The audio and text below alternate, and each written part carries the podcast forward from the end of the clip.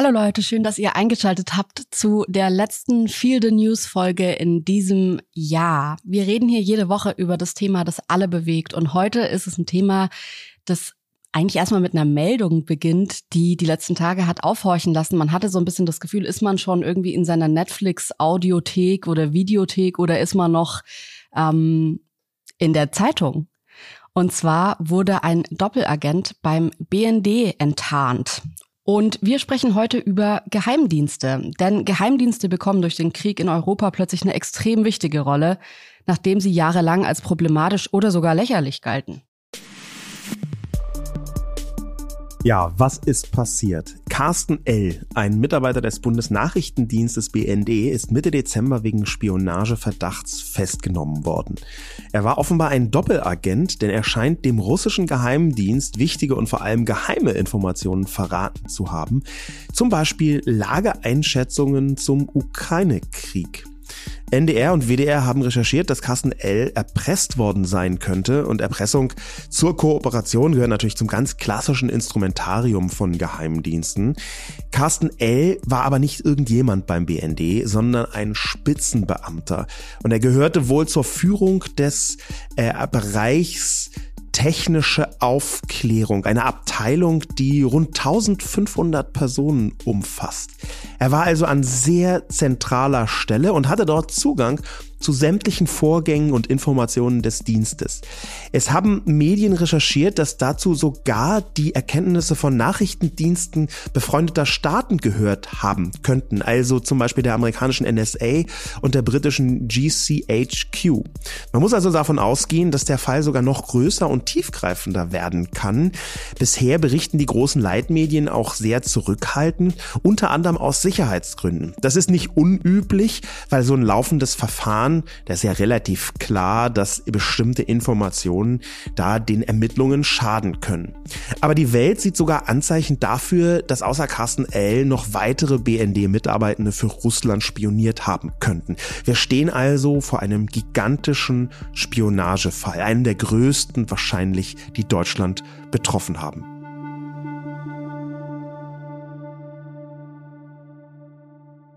Werbung Sascha, ich würde gerne nochmal mit dir über Formbar sprechen.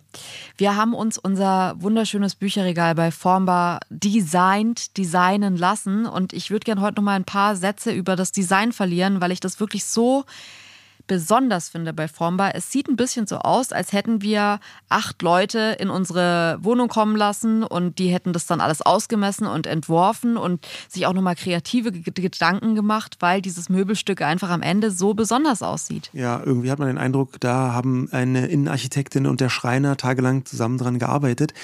Es ist nämlich so, dass so rein vom Designaspekt, wir haben ja wirklich viele Möbelanbieter ausprobiert, man bei den allermeisten merkt, ah ja, das ist eins von der Sorte. Ne? Man kommt auch zu irgendwelchen Freunden, dann merkt man, ah, guck mal, die haben auch ein Regal von denen, die das dann äh, irgendwoher liefern.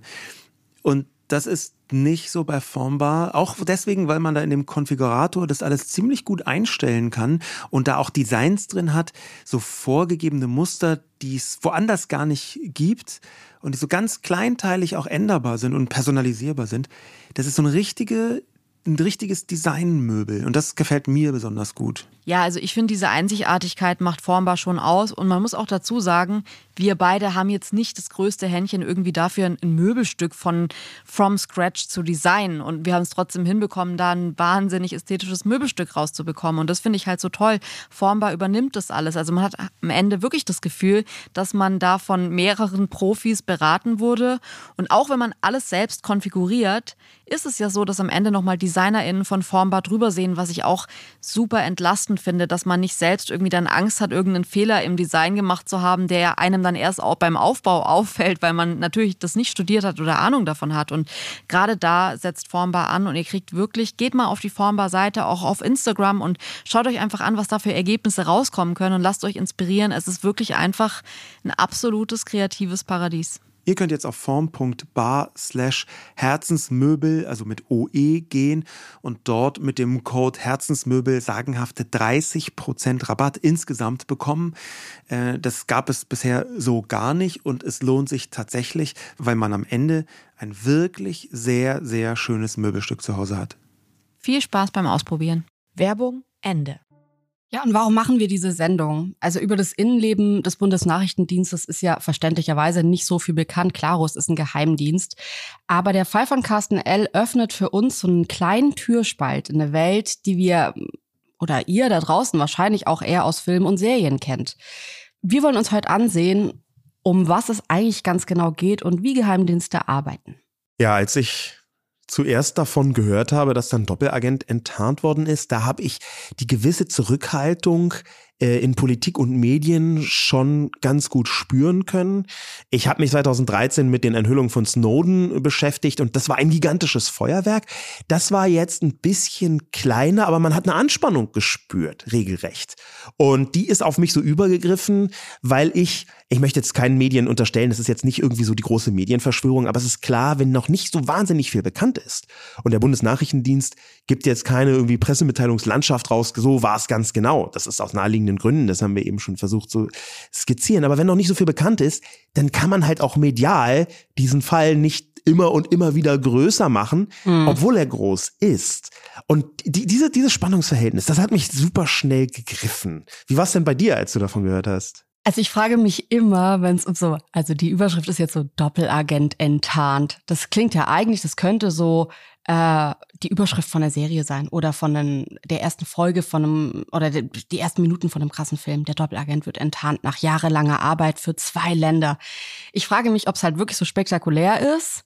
Ähm, und ich fand es total interessant in der Recherche für die Sendung. Ähm, weil ich halt schon immer denke, na ja, komm, am Ende sitzt, schlappt er halt jeden Tag in so eine Behörde, die, weiß ich jetzt nicht, ob der Bundesnachrichtendienst so die geheime Organisation ist, wo man das Gefühl hat, die kommen da morgens an und dürfen sich erstmal wie bei James Bond aussuchen, ob ihr Auto heute äh, durchsichtig ist oder ob sie irgendwie den Kugelschreiber haben, der jetzt Explosionen in 200 Kilometer weiter hervorruft oder ob die da einfach reingehen und es halt so Berichte schreiben, irgendwie so Daten sammeln, Daten auswerten, 16 Uhr wieder nach Hause gehen und ähm, man macht auf jeden Fall keine Minute länger. Ja. Ähm, und ich habe mich gefragt, wie ist es denn? Also ist es so spektakulär, wie man das liest oder ähm, kann es halt auch tatsächlich ein ganz anderer Alltag sein. Und ich fand es irgendwie interessant, mich mal in dieses Thema reinzustürzen, weil man sich ja dann doch immer fragt, wie realistisch ist das, was man so in, aus Filmen und Serien kennt und wie ist dann, wie arbeitet eigentlich so ein Geheimdienst wirklich? Und man findet dann doch überraschend viel, wenn man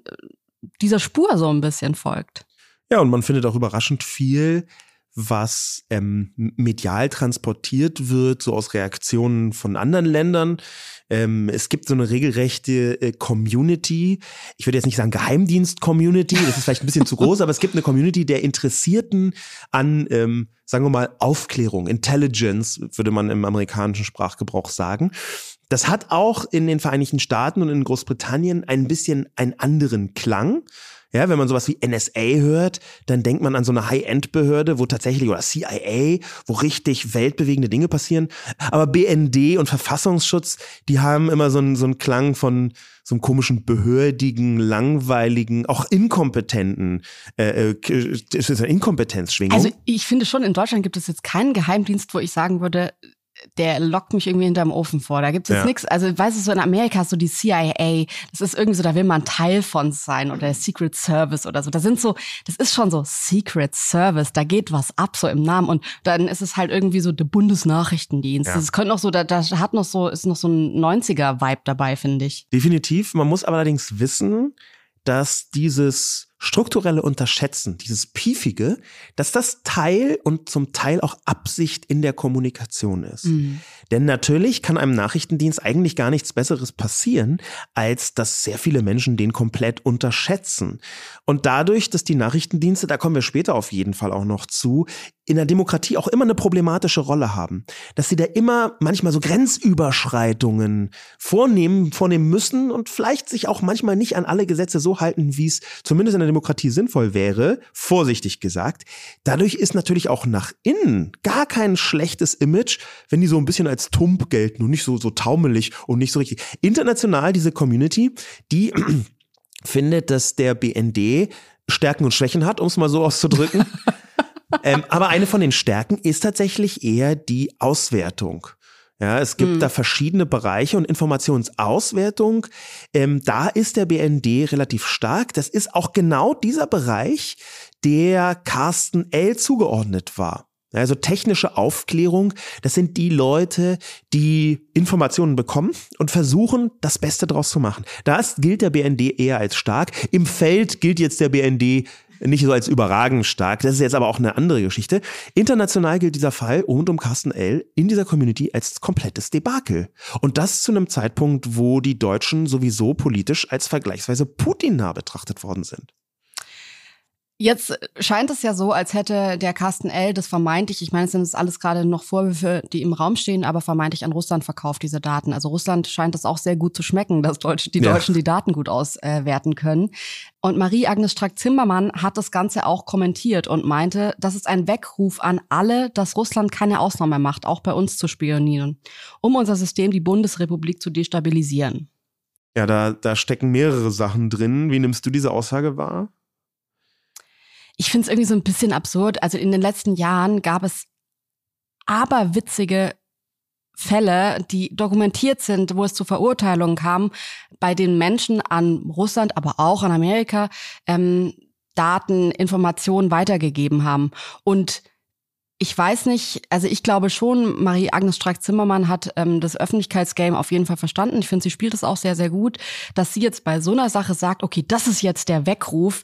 Äh, ich weiß nicht, vielleicht sollst du deinen Wecker ein bisschen früher stellen. Wenn das jetzt der erste Weckruf ist, äh, dass irgendwie der Fakt klar ist, dass Russland an Informationen interessiert, ja. ist es irgendwie so, ja, okay, Surprise. Ja, ich weiß auch gar nicht, ob irgendjemand, sogar die glühendsten Putin-Fans, tatsächlich gedacht hätten, dass Russland bei uns eine Ausnahme macht. Also ganz ehrlich, das, das ist für mich, das ist so ein, äh, hier also nichts gegen Marie-Agnes Strack-Zimmermann. Äh, ich finde sie wirklich auch gut und äh, sie, sie sagt manchmal sehr clevere Sachen, aber da würde ich jetzt in diesem Fall sagen, das ist so äh, die Warnung, Achtung, die Sonne ist übrigens hell. Ja, also das ist aha. Ich, ich glaube auch nicht, dass sie, dass sie in Anführungszeichen so doof ist und das äh, gerade zum ersten Mal hört, sondern ich glaube, sie nutzt hier einfach eine Meldung, äh, um das so ein bisschen auch mit ihrer Politik zu verwurschteln. Und da ist halt so ein starkes Statement auf jeden Fall äh, gern gesehen. Wir wollten zu diesem Fall auch eine politische Stimme einholen und haben dazu die von Konstantin von Notz eingeholt. Konstantin von Notz von den Grünen ist seit März diesen Jahres, also quasi mitten im Anfang des Ukraine-Kriegs, Vorsitzender des Parlamentarischen Kontrollgremiums zur Kontrolle der Nachrichtendienste des Bundes geworden.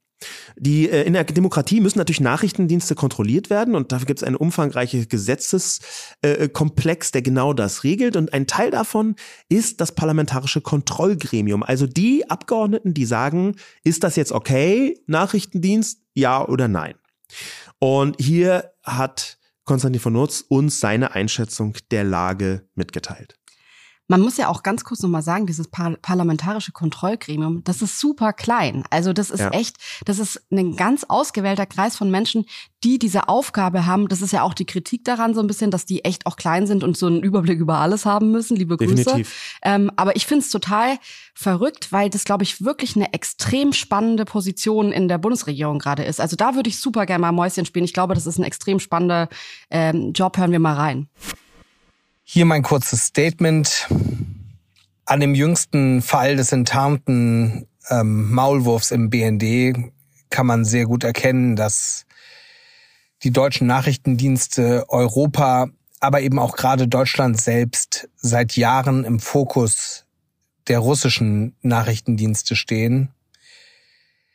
Ich glaube, dass das viele nicht richtig gesehen haben und auf dem Zettel hatten und dass wir auch jetzt nach dem Februar des vergangenen Jahres des äh, völkerrechtswidrigen Angriffs Russlands auf die Ukraine wirklich nochmal zurückschauen müssen, was ist eigentlich hier gelaufen in den letzten Jahren, was für Aktivitäten hat man vielleicht auch nicht gesehen und missinterpretiert. Es gibt das Offenkundige wie den Mord im Tiergarten und aufgeflogene Spione, aber äh, es gibt eben auch Dinge, die man in der Rückschau vielleicht noch anders interpretiert mit dem Wissen von heute. Und ich glaube, ähm, dass wir da unseren Blick schärfen müssen. Ja, also äh, auch Konstantin ruft hier also dazu auf, so ein bisschen in Richtung Marie-Agnes Strack-Zimmermann, noch wachsamer zu sein. Aber was ich sehr, also eigentlich sogar klug finde, was er tut, ist die gegenwärtige Sprachregelung in der Politik, obwohl er Teil ja einer Regierungspartei ist, anders zu wenden. Denn was man ganz häufig von Mitverantwortlichen aus der Regierung hört und gehört hat, ist, dass ein wichtiger Schlag gegen Spionage, super gemacht BND, die interne Aufklärungsabteilung hat das geschafft, diesen Doppelagent. Man könnte das ja aber auch umdrehen. Man könnte auch sagen, das ist ein spektakuläres Versagen des BND, dass in einer der wichtigsten Abteilungen technische Aufklärung eine Führungsperson mit Verfügungs äh, Verfügungsmacht über so viele Menschen, mit Zugang zu den ah, so delikaten Informationen wie den Lageberichten von der Ukraine, dass so jemand zu einem Doppelagent gemacht werden konnte. Das ist ja ein gigantischer Versagensfall. Und wenn dann irgendwie man in der Regierung hört, ja wow, toll, die Enttarnung, hervorragend gelaufen, äh, das klafft für mich sehr stark auseinander. Wobei das ja schon, also dieses Doppelagent, das ist ja schon ein geflügeltes Wort. Und ich glaube, dass das tatsächlich mit eines der Hauptgrößten Probleme ist. Es ist nur eine Mutmaßung. Ich kenne mich nicht aus, was die sonst noch so für Probleme haben, ob vielleicht auch die Türkarte oft nicht funktioniert am Eingang oder so. Aber ich glaube, dass es ein großes Problem sein kann. Ähm, und natürlich ist es insofern gut, dass es überhaupt, also ich meine, es gibt ganz viele Behörden, auch in Deutschland, wo ich sagen würde, da wäre es gut, wenn mal intern ein bisschen mehr ermittelt werden würde, man nicht irgendwie auf allen Augen blind ist. Ähm, auf der anderen Seite geht's mir schon auch so, und das geht mir jetzt auch bei Konstantin von Notz so, ist natürlich charmant, am Ende nochmal mit dem Mord im Tiergarten zu kommen und so ein bisschen, ich sage jetzt mal, ein Tischfeuerwerk abzufeuern. Eigentlich geht's ja in dieser ähm, Thematik darum, dass der BND eine Führungsposition zumindest eine, für eine gewisse Zeit und auch für eine Zeit, das denke ich mir gerade immer für die Menschen in der Ukraine, wie abgefuckt ich wäre, wenn ich sehen würde, dass Deutschland, die einfach erstmal noch nicht mal direkt so richtig was damit zu tun haben, die Pläne bekommen und da ist irgendjemand, der die einfach direkt an die Russen weitergibt. Das ist einfach so, das würde mich so abfacken und das ist eigentlich ein, ein großer, großer Fehler, der viel zu lange unentdeckt blieb. Also zumindest so lange, dass mutmaßlich schlimme Dinge passiert sind. Und dann würde ich halt schon sagen, okay, ich finde es gut, dass man sagt, ey, man muss da mehr, man muss noch wachsamer sein. Das glaube ich auch. Ich glaube auch, dass das eine ständige Bedrohung ist. Ich glaube aber auch, ähm, dass man vielleicht noch mal überlegen kann, und das würde ich in Deutschland eh sagen, das ist ja auch eine Kritik, die immer wieder aufkommt, wie werden diese Geheimdienste kontrolliert? Und gerade das Gremium, dem auch äh, Konstantin von Notz beiwohnt, ist, finde ich, für mein Empfinden zu klein als Kontrollgremium dafür, ähm, welche Größe und Masse die kontrollieren müssen. Das, das definitiv. Und gleichzeitig, äh, du hast das eben angesprochen, wie man sich in der Ukraine ärgern dürfte ähm, haben natürlich mit diesem Krieg die Geheimdienste, die Nachrichtendienste, ist so ein bisschen der elegantere Name für Geheimdienste, die haben eine Funktion, die plötzlich noch viel stärker über Leben und Tod entscheidet. Ähm, was sehr eindeutig ist, dass ein Teil der überraschend harten und gut funktionierenden Gegenwehr der Ukraine, ein sehr großer Teil davon, beruht darauf, dass vor allem der amerikanische und auch der britische Geheimdienst Informationen bereitstellen können, die ihre Militärschläge viel effektiver machen. Und wenn dann plötzlich die Russen über eine Leck im BND genau diese Information auch bekommen, das kann man sich vorstellen, es kann sein, und das ist jetzt keine absurde Mutmaßung, dass Carsten L. die Existenz eines Maulwurfs im BND viele, viele ukrainische Menschenleben gekostet hat. Das ist keine absurde Spekulation. Denn da kann man ein Zitat vom BND-Chef Bruno Kahl mit reinbringen, der gesagt hat, mit Russland haben wir es auf der Gegenseite mit einem Akteur zu tun, mit dessen Skrupellosigkeit und Gewaltbereitschaft wir zu rechnen haben. Er sagt dann weiter, dass auch das der Grund sei, warum der BND im Moment nichts weiter zu dem Fall bekannt gibt, denn, so Karl, jedes Detail kann Russland nutzen in seiner Absicht, Deutschland zu schaden. Da ist also jemand, der spätestens seit dem Krieg und der Unterstützung von Deutschland definitiv dem Land schaden möchte. Eigentlich schon vorher, aber jetzt ist es offenkundig. Ich glaube, wir müssen noch mal ganz kurz über die Aktion reden, die ähm, Konstantin von Notz auch angesprochen hat, und zwar den Mord im Tiergarten.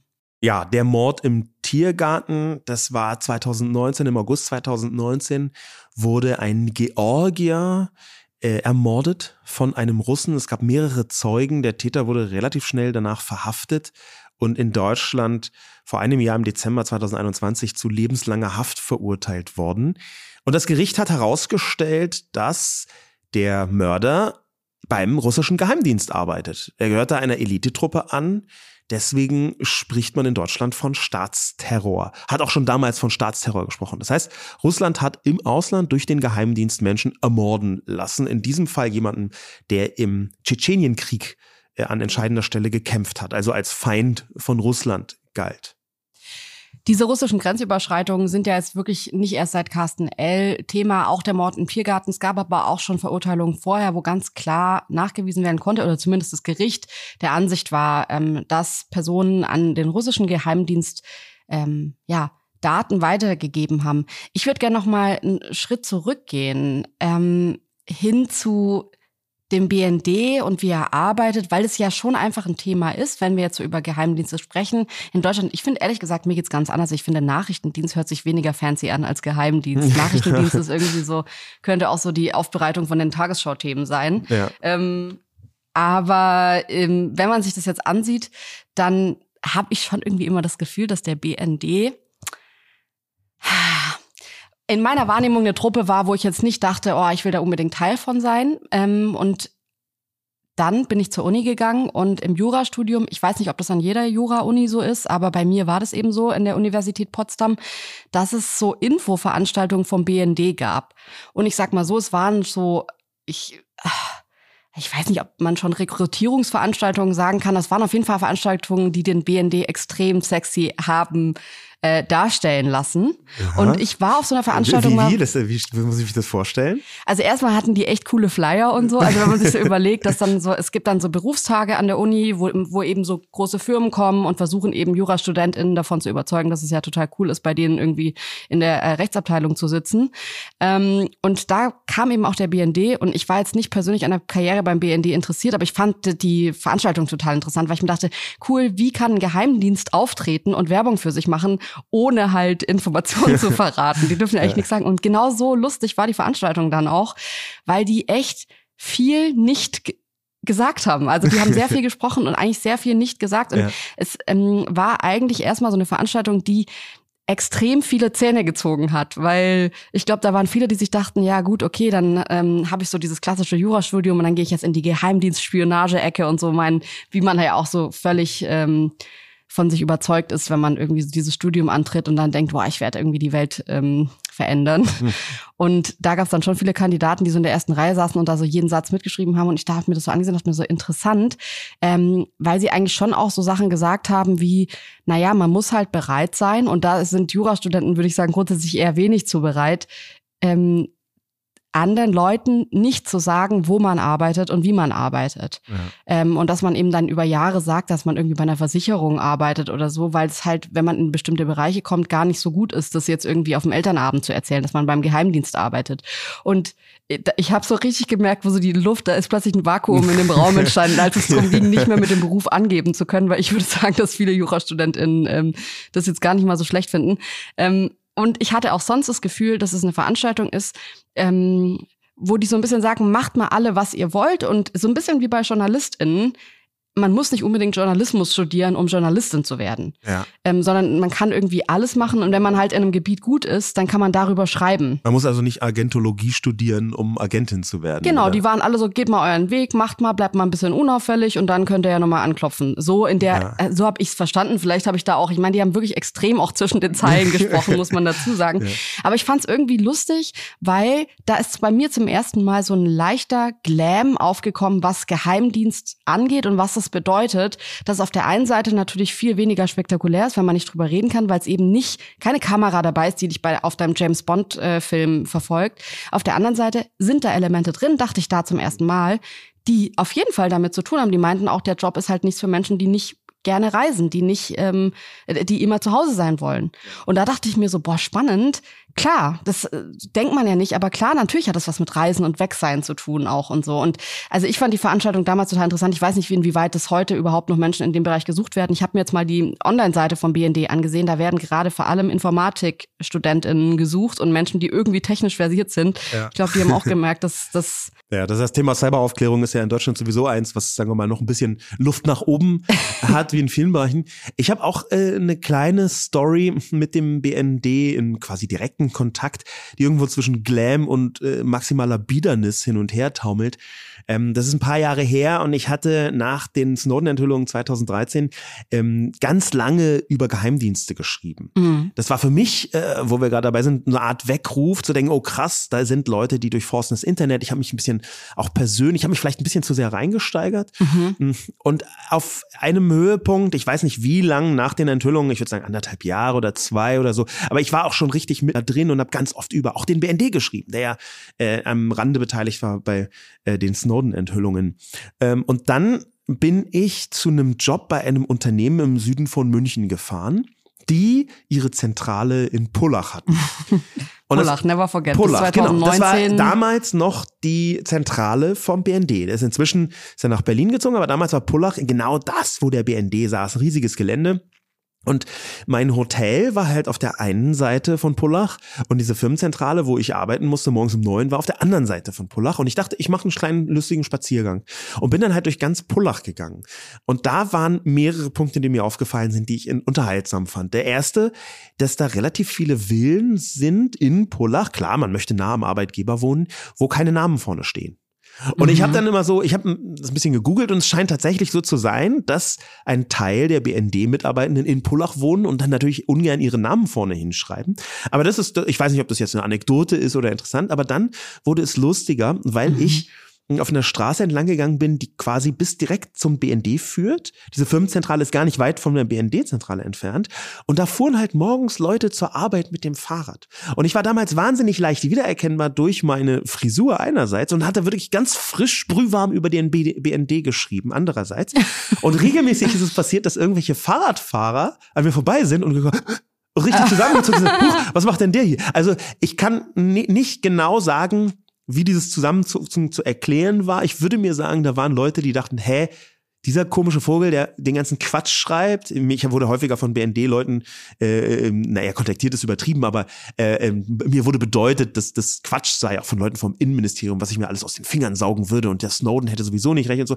Und dieses Zusammenzucken kam dann zusammen damit, dass ich dann auf einmal vor Ort war und die dachten, huch, was macht der hier? Und es ja. war so ein bizarres Erlebnis. Ich meine, gut, die sind wahrscheinlich auch beruflich, hauptberuflich drauf getrimmt, auf Unregelmäßigkeiten natürlich zu achten. Also äh, ich glaube vor allem, dass ansonsten in Pullach, also nichts gegen Pullach, Shoutout an dieser Stelle, nicht so mega viel passiert. Ja. Dass wenn dann natürlich irgendwie auf dem Parkplatz was los ist, dass man sich natürlich irgendwie denkt, ist da eine Drehgenehmigung, dich sieht man ja und verbringt sich irgendwie sofort mit Medien, Fernsehen in Verbindung.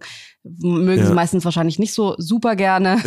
ähm, aber ich finde es auf jeden Fall interessant, vor allem weil Pullach dann am Ende schon auch echt ein random Ort ist. Also die Vorstellung, ja. dass da dann irgendwie so Villen sind, die keine Namen haben, wo man sich aber dann, weiß gar nicht, ob das nicht auf, äh, unauffälliger wäre, wenn da Namen dran stehen würden. Ja, aber das also, denke ich mir total oft bei BND, dass ich die Unauffälligkeit extrem auffällig finde. Ja. Dieser ganze Komplex, den müssen wir einfach noch mal ein bisschen tiefer beleuchten, äh, was die Theorie angeht und die Geschichte dahinter. Und zwar sowohl beim BND wie natürlich auch für das Genese von Carsten L. Ähm, wenn man das einordnen sollte, dann ist so ein russischer Doppelagent im BND schon ein Bingo, ein Hauptgewinn für den russischen Geheimdienst, beziehungsweise einen von den mehreren russischen Geheimdiensten. Dazu ist noch nichts bekannt, wer welcher genau das sein könnte. Es gibt da mehrere Möglichkeiten.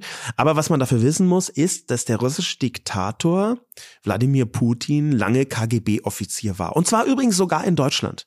Der war also in, direkt in Verbindung mit der Stasi vom KGB nach Deutschland gesendet, um hier Informationsarbeit zu leisten. Mhm. Und es gibt diesen Spruch, einmal KGB-Offizier, immer KGB-Offizier, der für Putin definitiv stimmt, denn bis heute arbeitet Putin und damit die ganze russische Föderation, ganz Russland nach Geheimdienstmethoden.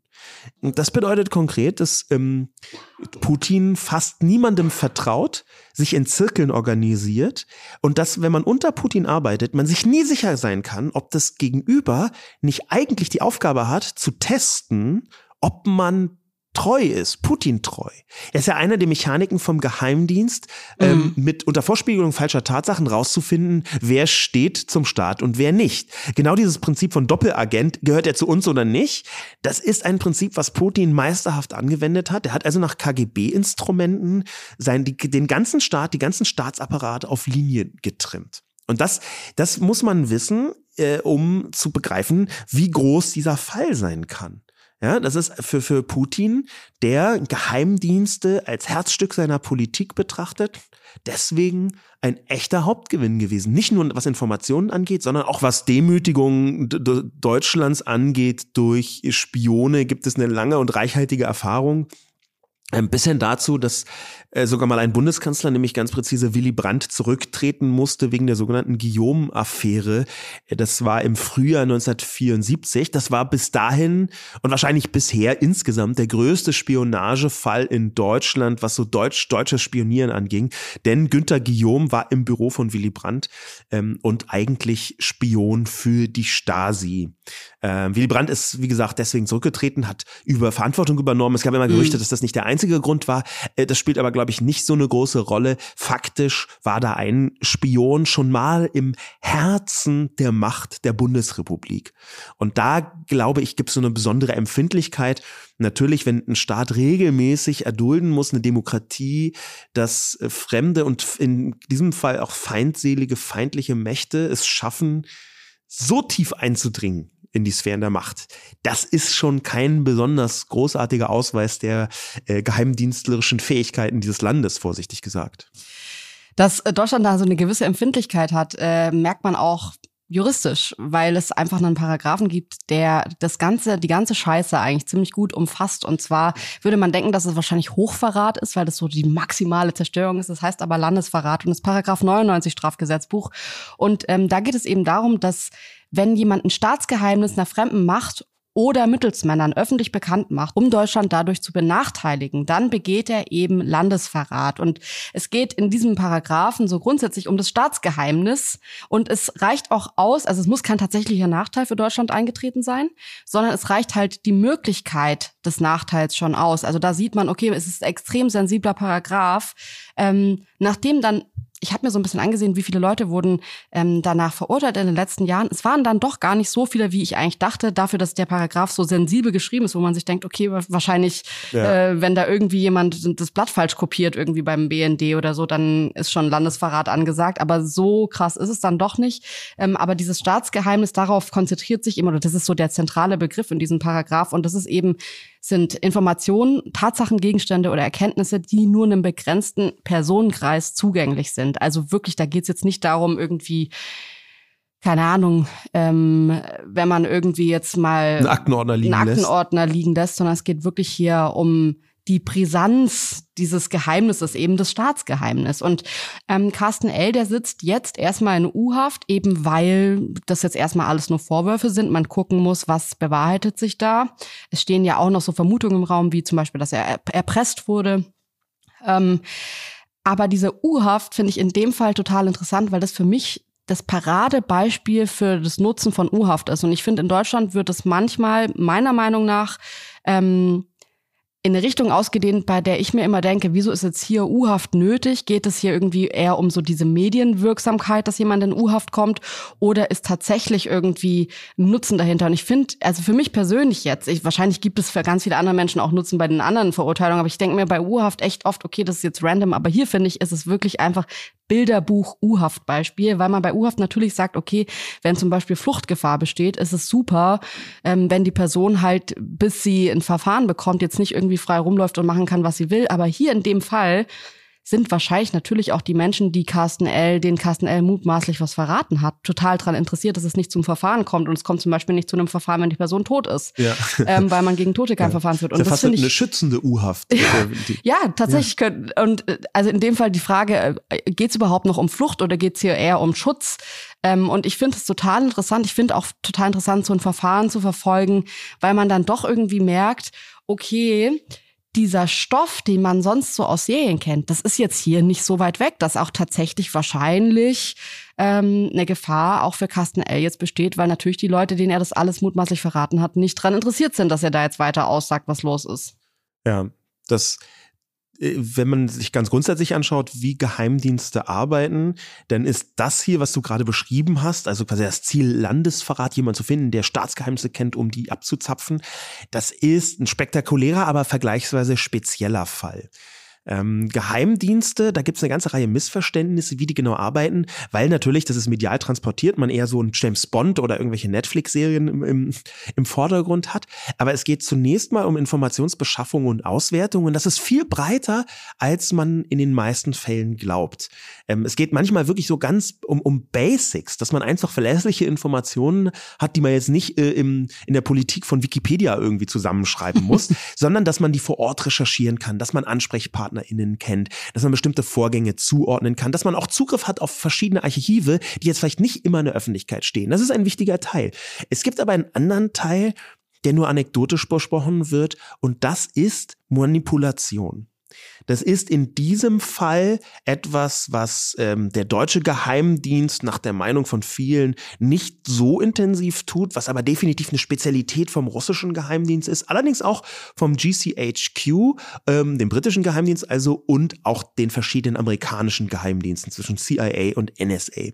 Und das ist, dass man Öffentlichkeiten in anderen Ländern versucht zu beeinflussen dass man Operationen auswärts hat, wo man versucht, Einfluss zu nehmen, zum Beispiel im Sinne von Russland oder Amerika.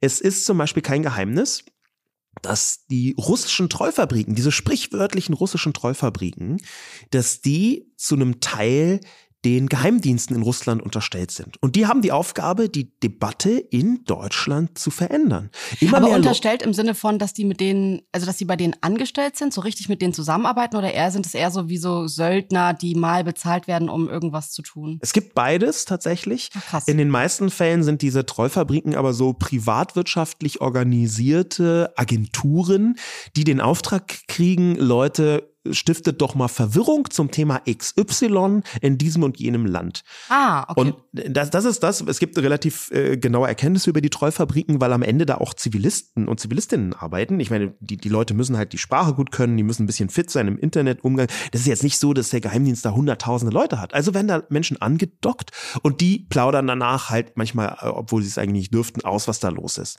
Ähm, wir haben also eine, eine Reihe von Whistleblowern, die das getan haben und die davon erzählt haben. Und da ist relativ klar, okay, die Aufgaben von Geheimdiensten, die sind viel größer, als man in der Öffentlichkeit so sieht. Das geht eigentlich darum, bis in ganz viele Details hinein für das Land, vermeintlich muss man dazu sagen, einen Vorteil zu schaffen. Und der GCHQ, der, ähm, der in, in Großbritannien, der hat sogar in der, äh, im Gesetzbuch stehen, dass er Wirtschaftsspionage unternehmen darf. Mhm. Das ist also auch nochmal eine, eine krasse Ebene, die, die da mit reinspielt. Ich habe mir ähm, mal jetzt für die Recherche so alle Geheimdienste angesehen, auch weil ich mich gefragt habe, welcher ist denn wohl so der mächtigste, der krasseste Geheimdienst der Welt? Und das ist jetzt ein bisschen schwierig, aber es gibt natürlich schon einige Zahlen und zum Beispiel die CIA hat mit weitem, weitem Abstand am meisten Mitglieder, am meisten Geld zur Verfügung und ist deswegen dementsprechend natürlich würde man wahrscheinlich auch aufgrund der Zahlen sagen, der mächtigste Geheimdienst, also die CIA, der amerikanische Geheimdienst. Ähm, und dann kommt man aber natürlich relativ schnell und vielleicht ist da mächtig gar nicht so das gute Wort, sondern effektiv das Beste ähm, zum israelischen Mossad. Und es gibt eine Doku, die lege ich euch wirklich sehr ans Herz. Es kam 2017 raus vom WDR und Arte und die heißt Inside Mossad. Und in dieser Doku ähm, findet man relativ viele Menschen, die mal bei Mossad waren und darüber berichten. Das haben die ja jahrelang wirklich gar nicht gemacht. Da gab es gar nichts einfach zu finden. Und inzwischen ist es so ein bisschen offener. Es wird auch in der Doku erklärt, warum das jetzt sich so ein bisschen geöffnet hat und warum die auch was erzählen. Aber das fand ich irgendwie nochmal interessant, weil man natürlich irgendwie über die CIA auch wahnsinnig viele irgendwie Serien sieht und man blickt irgendwie immer so in den Westen und sieht es natürlich irgendwie und kann sich, also ich finde so die, auch der Aufbau der CIA und so, da ist ganz viel drin, das hat man schon mal irgendwo gesehen. Aber beim Mossad geht's mir immer so, dass ich den auf der einen Seite total unterschätze, weil ich mir denke, naja, so groß kann er nicht sein. Auf der anderen Seite ist da aber natürlich irgendwie eine Operationskraft dahinter und auch eine Effektivität und eine Gefürchtetheit so in der Welt, die total faszinierend ist, ähm, das so zu verfolgen, da tiefer reinzugehen. Deswegen Inside Mossad auf jeden Fall große Empfehlung, falls ihr euch dafür mehr interessiert. Aber ja, Was man natürlich bei diesem israelischen Geheimdienst Mossad mit berücksichtigen muss, ist der sehr weit verbreitete Antisemitismus, der damit reinspielt. Auch in der Rezeption vom Mossad ist es regelmäßig die, quasi die Rede von der jüdischen Weltverschwörung. Das ist mhm. so das Standardnarrativ von Antisemiten weltweit. Und da ist ein sehr machtvoller, effektiver Geheimdienst natürlich ein sehr äh, zielgerichtetes Futter dafür. Deswegen muss man viele von diesen Erzählungen, glaube ich, nochmal genau anschauen. Auf der einen Seite. Auf der anderen Seite ist es natürlich auch so, dass die Effektivität des Mossad ein wichtiger Garant für die Existenz von Israel ist. Denn es sind ja. so viele Länder um Israel rum, die die, kleine Demokratie da vernichten wollen, ähm, dass vollkommen klar ist, ohne einen super effektiven Geheimdienst würde es Israel vermutlich in der Form gar nicht mehr geben. Also diese Balance zu halten bei der Bewertung halte ich für wichtig. Und dann kann man von da aus gleich übergehen zum KGB dem gefürchtetsten Geheimdienst des 20. Jahrhunderts. Ähm, es gibt eine, den gibt es natürlich in der Form nicht mehr, der gehörte der, der Sowjetunion an. Es gibt natürlich Nachfolgeorganisationen. Auch dafür hat Putin sehr umfassend gesorgt, zum Beispiel den GRU. Aber die Frage ist, was konnte der KGB? Und da ist Destabilisierung ein ganz wichtiger Begriff. Destabilisierung heißt, dass man Länder kleiner macht, destabilisiert, die man als Gegner empfindet. Und Putin hat von Anfang an auf ganz viele unerdenkliche Arten versucht, die EU, die Amerikaner ohnehin, aber auch vor allem die EU kleiner zu machen, zu destabilisieren. Und zwar in dem Umkehrschluss, Russland wird mächtiger, wenn die Feinde weniger mächtig werden. Ja, wir haben jetzt erstmal grundsätzlich viel von Geheimdiensten in aller Welt gesprochen, aber lass uns doch mal ein bisschen näher wirklich auf die deutschen Nachrichten beziehungsweise Geheimdienste schauen, ähm, weil das ja ein bisschen undurchsichtig ist und es halt eben nicht diese eine geheime Behörde gibt, die alle fürchten und äh, kennen, sondern das in Deutschland ein bisschen anders aufgebaut ist. Was schon mal grundsätzlich damit zu tun hat, dass es in Deutschland ein Trennungsgebot zwischen Geheimdiensten und Polizei gibt. Das heißt, Nachrichtendienste dürfen in Deutschland zum Beispiel nicht festnehmen oder verhören. Das macht die Polizei Polizei. Und dann haben wir aber trotzdem nochmal drei verschiedene Geheimdienste des Bundes. Und zwar einmal den Verfassungsschutz, der ich breche es jetzt ein bisschen einfacher runter. Es gibt auch immer Randteile, die jeweils in einen anderen Bereich reingreifen, aber so zum Verständnis kümmert sich der Verfassungsschutz eher um die Sicherheit nach innen. Dann gibt es eben den Bundesnachrichtendienst, kurz BND, der kümmert sich um die Sicherheit nach außen und dann gibt es noch den MAD, den militärischen Abschirmdienst und das ist der Geheimdienst der Bundeswehr. Die kümmern sich zum Beispiel so um Vorgänge, die in der Bundeswehr passieren, aber auch, wenn die Bundeswehr im Ausland ist, um Sicherung der Truppenlager und, und, und. Da ist ganz viel drin. Also das die greifen auch teilweise ineinander über, ähm, was es dann auch nicht ganz so einfach macht. Die Kritik ist auch zum Beispiel, dass man sagt, man sollte den MAD äh, und den BND, den Bundesnachrichtendienst, zusammenlegen, ist schon seit einigen Jahren die Forderung, weil man sagt, es ist, der MAD ist so klein, der militärische Geheimdienst, dass es eigentlich besser wäre, wenn der einfach angegliedert wäre an den BND. Ähm, da gibt es immer wieder Überlegungen, wie man das ganze System reformieren kann. Und ich finde es auch gut, weil ich glaube, dass es so nicht funktioniert richtig. Also auch in meiner Recherche bin ich immer wieder an Punkte gestoßen, wo ich mir dachte, ah, wenn man das nochmal neu aufsetzen würde, weiß ich nicht, ob man das auch mit dieser ja. Dreigliedrigkeit machen würde. Wir haben jetzt ja noch nicht mal drüber gesprochen, dass es auch noch immer diese einzelnen Geheimdienstanstalten der Länder gibt. Ähm, was es zu einem absurden äh, System von knapp 20 ähm, nochmal Landesgeheimdiensten macht, ähm, die aber an den Verfassungsschutz mit angegliedert sind.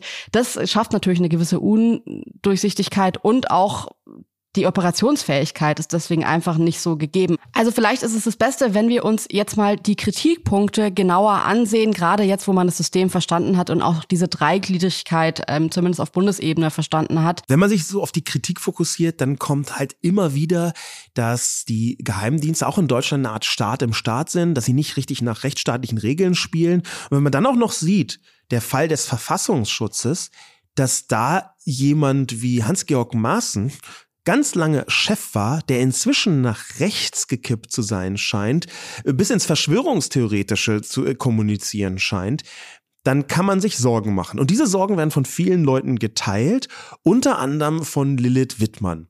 Lilith Wittmann ist äh, Hackerin, die ist CCC nah äh, und also Chaos Computer äh, Club nah und hat ähm, schon häufiger wahnsinnig unterhaltsame Dinge gemacht. Das ist eine Art private Aufklärung, die sie betreibt.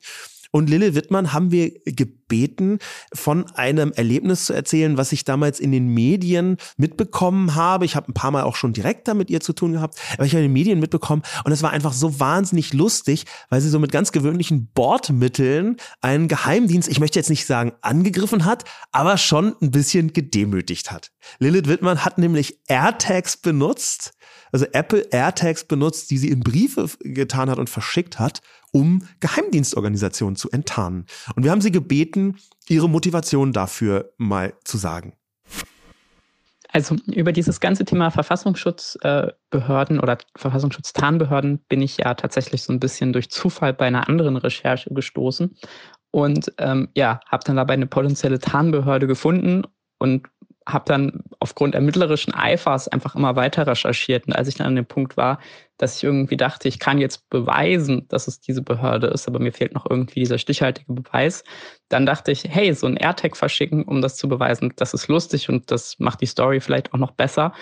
Und äh, so aus ganz grundsätzlicher Erwägung habe ich das weitergemacht oder überhaupt veröffentlicht, weil ich glaube, dass der Bundesverfassungsschutz sowie irgendwie die 16 Landesverfassungsschutzbehörden irgendwie äh, mit, nicht mit unserer Demokratie kompatibel sind. Also weil sie ja völlig intransparent arbeiten und sich aus allen demokratischen Strukturen irgendwie rausziehen. Und ich finde, sowas darf es halt in einem demokratischen Staat in der Form einfach nicht geben. Und noch dazu ist es umso problematischer, wenn die eben total inkompetent sind, wie man ja im Namen dieser Recherche gesehen hat. Also wir haben am Ende ja vier verschiedene Tarnbehörden des Verfassungsschutzes enttarnt, die alle auf dieselbe schlechte Art und Weise getarnt waren. Und wenn die es nicht mal schaffen, sich irgendwie richtig zu tarnen, wie sollen die denn sonst irgendwas hinbekommen?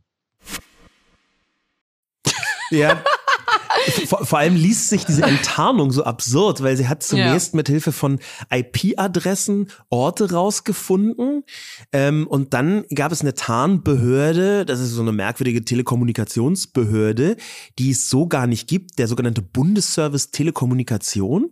Ja, natürlich brauchen sowas wie der Verfassungsschutz, sie braucht eine Tarnbehörde. Und dann im letzten Schritt wollte sie es einfach beweisen und hat an die Postfachadresse von dem Bundesservice Telekommunikation einen Brief mit einem AirTag geschickt und der landete dann in der Zentrale vom Verfassungsschutz in Köln.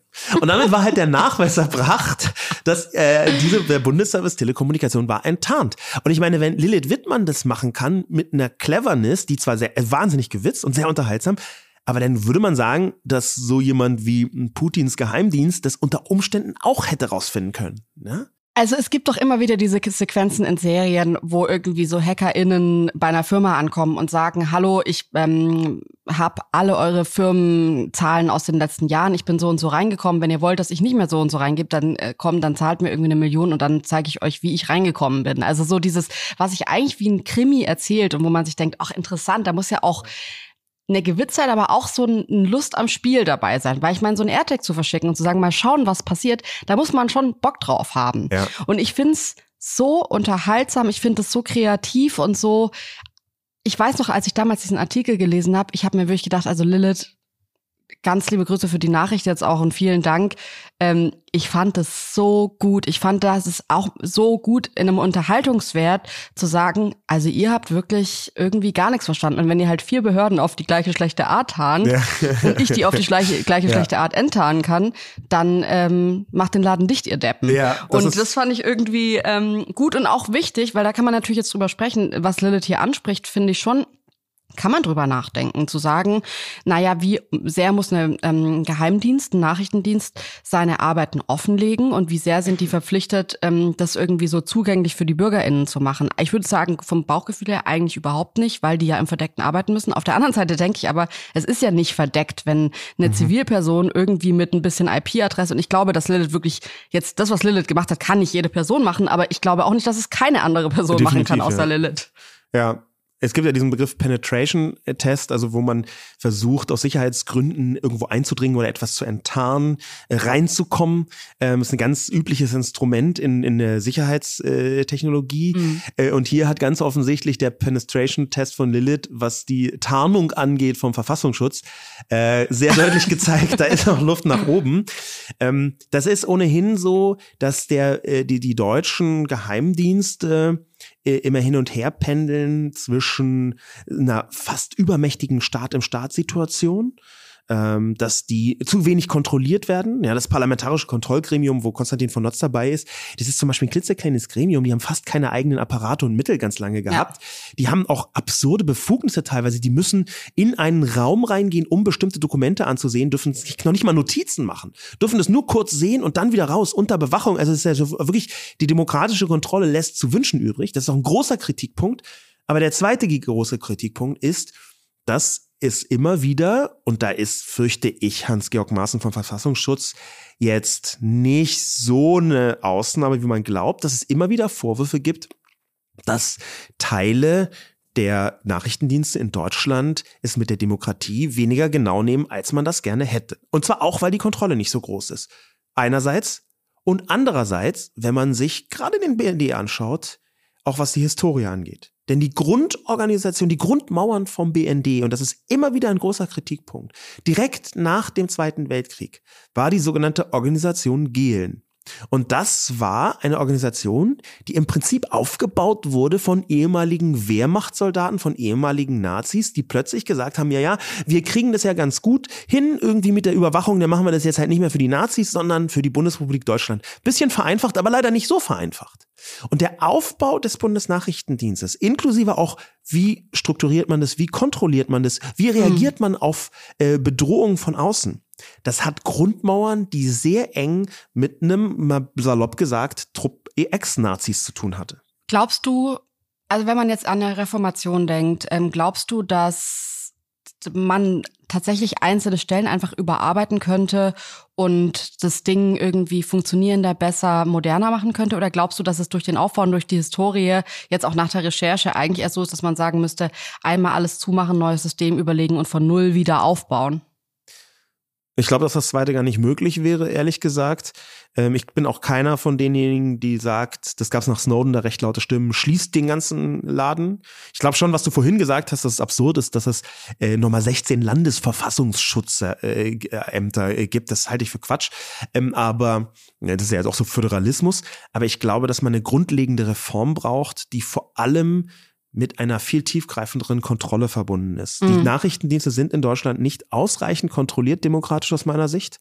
Es gibt eine Stelle im Kanzleramt, die dafür eigentlich geeignet ist, die war jahrelang besetzt von Leuten, wo man sagen muss, die haben eigentlich eher die Nachrichtendienste gedeckt und versucht, denen aus dem Kanzleramt so viel Freiraum wie möglich zu geben, damit die möglichst wenig demokratisch kontrolliert werden. Und das halte ich schon für problematisch, weil, das muss man am Ende so sagen, zu Sicherheitsbehörden gehen Menschen, die wir zwar dringend brauchen, die aber in manchen Fällen auch auf eine, sagen wir mal, etwas autoritäre Weise über die Stränge schlagen können. Und das ist aus meiner Sicht definitiv eine Gefahr. Da würde ich mir wünschen, dass mehr Leute vom Schlag Konstantin von Notz mhm. mit einem ganz harten demokratischen Durchgriff ermächtigt werden, die Geheimdienste, die Nachrichtendienste in Deutschland besser zu kontrollieren, weil ich glaube, dass wir sie brauchen. Das, das, da bin ich schon überzeugt. Wir brauchen die, und das hat der Krieg jetzt nochmal deutlich gezeigt, wir brauchen die einfach auch für die Sicherheit dieses Landes. Und da dürfen sie aber nicht in so absurde Bereiche reindriften, äh, Maßen lässt grüßen. Das war jetzt ein kleiner Ausblick oder ein möglicher Ausblick auf die ähm, Nachrichtendienste in unserem Land, aber es gibt ja immer noch den Fall von Carsten L. und da könnte man auch einen kleinen Ausblick wagen. Ich sage jetzt mal klein, weil das natürlich ein bisschen schwierig ist. Also es kann tatsächlich sein, könnte sein, dass er wegen Landesverrat bestraft wird und da ist die Mindeststrafe von einem Jahr bis zu 15 Jahren in besonders schweren Fällen kann es sogar eine lebenslange Freiheitsstrafe sein. Ähm, so ein besonders schwerer Fall, der liegt dann aber auch, also da sind jetzt ganz was, was heißt viele, besonders schwerer Fall? Dass diese Person eben in ihrer Stellung, in ihrer verantwortlichen Stellung diese Daten missbraucht hat. Also zum Beispiel, wenn diese Person jetzt ein Amtsträger oder ein Soldat war. Ich weiß ehrlich gesagt, ich habe jetzt bis jetzt noch nichts gelesen. Also er, er ist in dieser Abteilung mutmaßlich gewesen, aber welche Stellung, welche Position er da hatte, ob wirklich alle 1500 Leute unter ihm waren, das sind ja alles noch so äh, Fakten, die müssen noch irgendwie an die Öffentlichkeit kommen. Wenn sie denn an die Öffentlichkeit kommen, ist ja vielleicht auch vom Interesse, dass ja. das gar nicht erst Wobei rauskommt. ich glaube, hier der wenn es eine Definition gibt von Wahrung von Staatsgeheimnissen verpflichtet sein, dann dürfte das das schon sein. Ja, aber die Frage, ob es ein besonders schwerer Fall ist, also ob er irgendwie in einer besonderen Position da noch an Daten rankam, das sind alles Momente, wo man sagen muss, ja, man kann es einfach nicht safe sagen, der kriegt eine lebenslange Freiheitsstrafe. Davon hängt zum Beispiel auch ab, ob er vorbestraft ist und so. Und deswegen ist es jetzt schwierig, da einen Ausblick überhaupt zu machen, auch ob das, der Landesverrat dann tatsächlich erfüllt ist, ob das Gericht das anerkennt und auch so sieht. Aber man kann sich ja mal ein paar Fälle ansehen aus den letzten Jahren, wo das des Landesverrat unter anderem, aber eben auch andere Verurteilungen gab. Und zwar gab es 2014 einen ähm, Fall, wo ein Mitarbeiter von der Poststelle von, vom BND äh, geheime Dokumente an die CIA übergeben hat. Und das finde ich schon auch interessant. Ähm, dass es dann halt nicht immer nur Russland und äh, irgendwie alles östlich von uns ist, sondern, sondern dass die CIA natürlich auch erstmal trotzdem als Verbündeter interessiert ist, äh, was da sonst so rauskommt. Dieses Jahr wurde es erst richtig spannend, weil erst im April 22 wurde ein Wissenschaftler der Uni Augsburg wegen Spionage verurteilt. Der hat laut der Ansicht des Gerichtes Informationen über das europäische Raketensystem Ariane an Mitarbeiter des russischen Generalkonsulats in München weitergegeben, wurde verurteilt. Ähm, ein anderer Reservist der Bundeswehr wurde wenige Monate später, jetzt im November 22, verurteilt, weil er laut Gericht Dokumente an den russischen Geheimdienst GRU übermittelt hat. Und daran merkt man eigentlich schon das, was ich vorhin auch so ein bisschen mit Marie-Agnes Strack-Zimmermann meinte, nämlich, dass es jetzt auch keine absolute Seltenheit ist, dass Leute zumindest erwischt werden dabei, wie sie was weitergeben. Ob da jetzt direkt von einem Doppelagenten die Rede ist, ist dann nochmal die andere Frage. Aber das sind ja zumindest Menschen, die laut einem Gericht nachweislich Dinge weitergegeben haben, Dokumente weitergegeben haben, brisante Informationen weitergegeben haben. Und was ich daran schon interessant finde, ist, dass mir das jetzt eher in der Berichterstattung wie ein Einzelfall nach Jahren vorkam. Ja. So von wegen 1962 gab es es das letzte Mal. Wir wollten, wir konnten es fast nicht glauben, aber jetzt ist es wieder passiert. Und dass es dann doch sehr viele Menschen gibt, die ihrem Geldbeutel oder was auch immer da das Mittel ist, näher sind als ähm, ihrem Land. Das finde ich dann schon irgendwie überraschend, gerade weil es mir in der medialen Aufarbeitung nicht so vorkam. Ja, das, das, das finde ich auch spannend, dass du das sagst, weil obwohl ich da spätestens seit Snowden schon drauf achte, ist mir das nicht so aufgefallen, dass es so viele Verurteilungen gab. Ich weiß gar nicht, eigentlich würde die Leute das doch alles mit Spionage interessiert, doch viel mehr Menschen. Da würde man denken, das würde größer in den Medien vorkommen. Ähm, aber vielleicht ist es dann am Ende eben auch doch nicht so wahnsinnig interessant, dass irgendwie irgendein Student oder ein Wissenschaftler an der Uni Augsburg irgendwelche Pläne kopiert hat. Und vielleicht ist es dann auch so eine grundsätzliche Unterscheidung, dass die gesamte Tätigkeit von Agenten, von Leuten in Nachrichtendiensten, äh, in Geschichten auf Netflix viel spannender erzählt werden, als sie in Wahrheit sind. ja, vielleicht ist am Ende wirklich einfach nur so eine so Mail. Ein Verwaltungsakt. Man, man drückt, ja. man, man, drückt äh, senden, weiterleiten, fertig. Weiterleiten.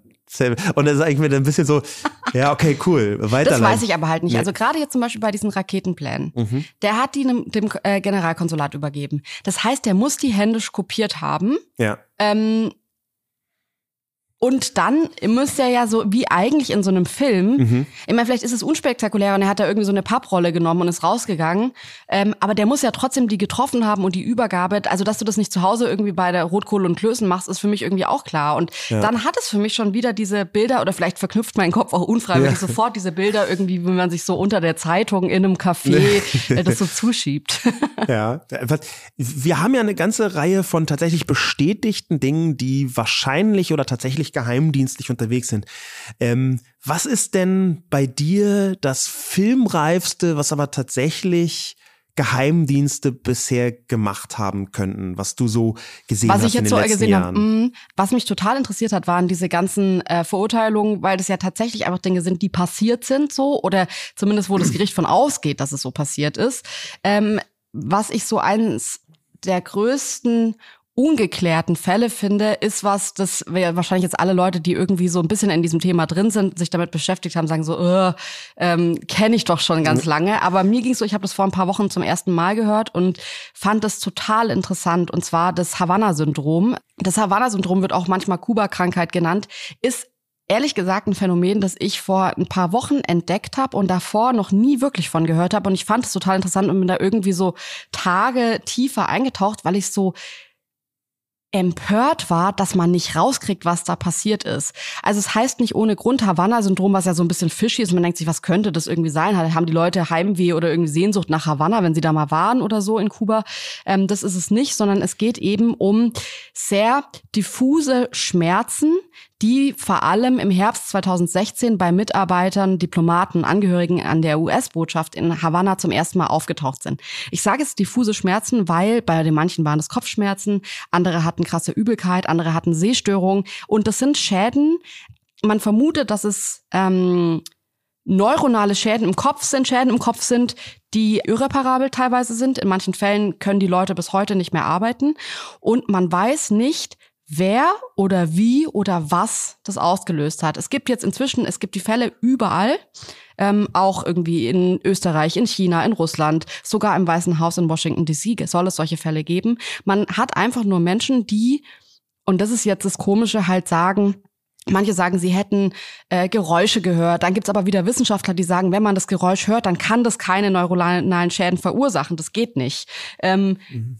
Die Leute streiten sich. Die äh, kubanische Regierung hat es abgeschritten, hat gesagt, die Vorwürfe verstößen gegen physikalische mhm. Gesetze. Das kann nicht sein. Ja, ähm, man was, geht, was sind denn ja, man geht grundsätzlich davon aus, dass es wahrscheinlich eine Art, das hört sich jetzt so äh, es hört sich jetzt so an wie so ein Kind, das irgendwie so eine Waffe erfunden hat, aber es ist eine Art Mikrowellenwaffe, also eine Waffe, eine Schallwaffe, die in irgendeiner Form, manche behaupten, sie hätten einen Lieferwagen gesehen, aber das ist auch nur in ein paar Fällen so. Andere sagen, der Lieferwagen hat gar nichts damit zu tun.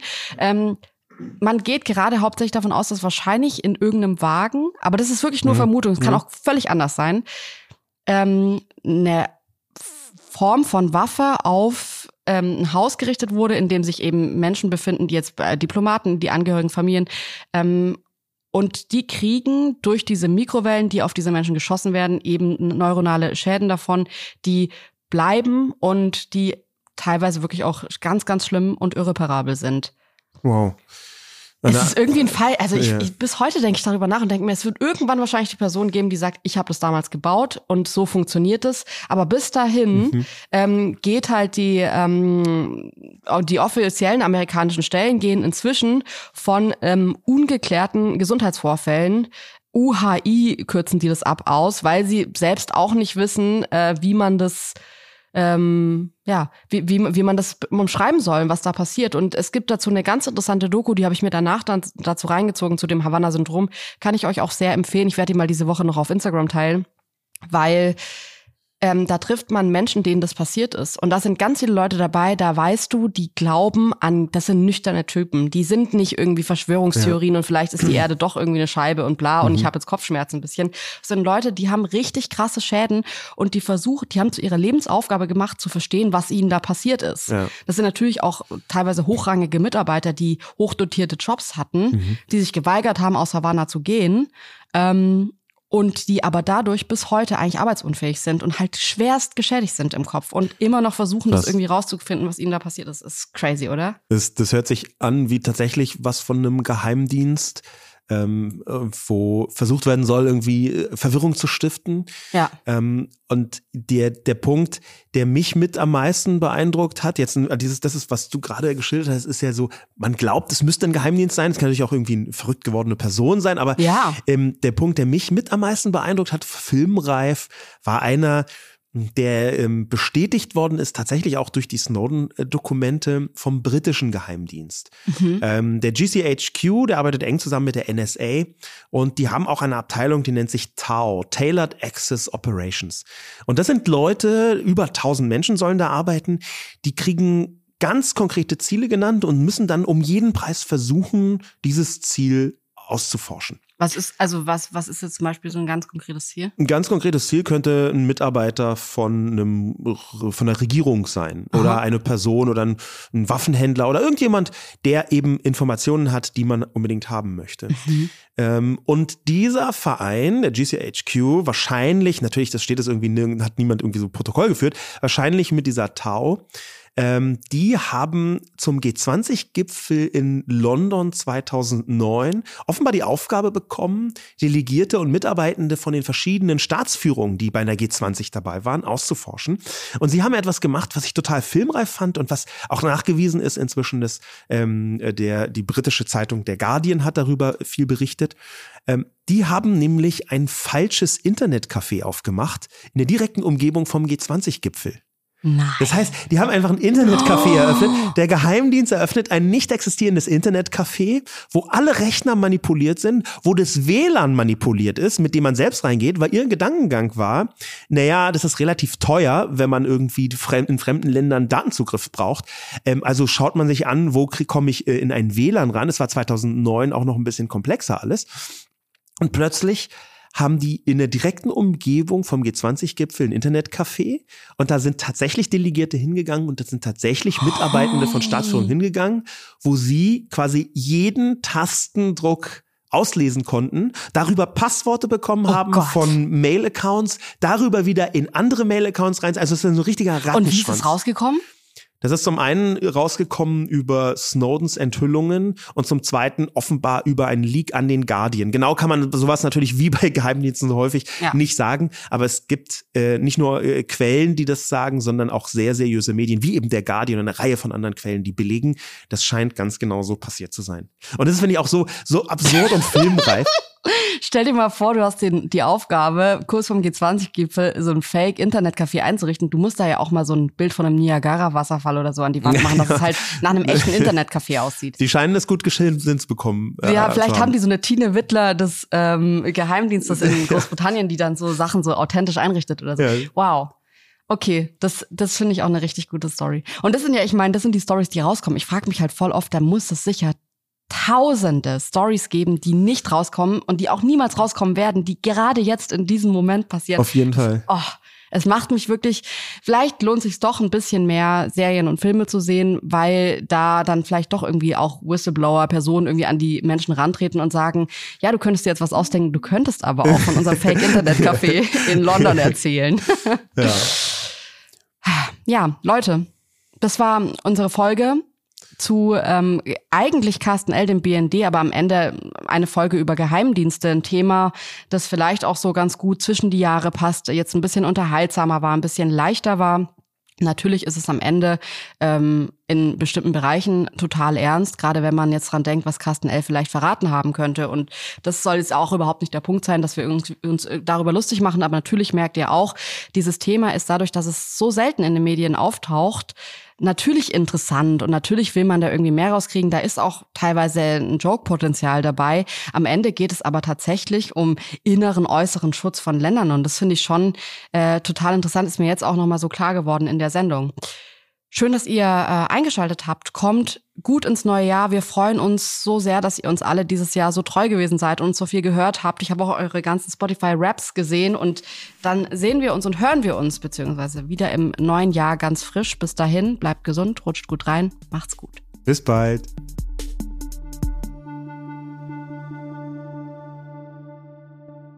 Dieser Podcast wird produziert von Podstars bei OMR.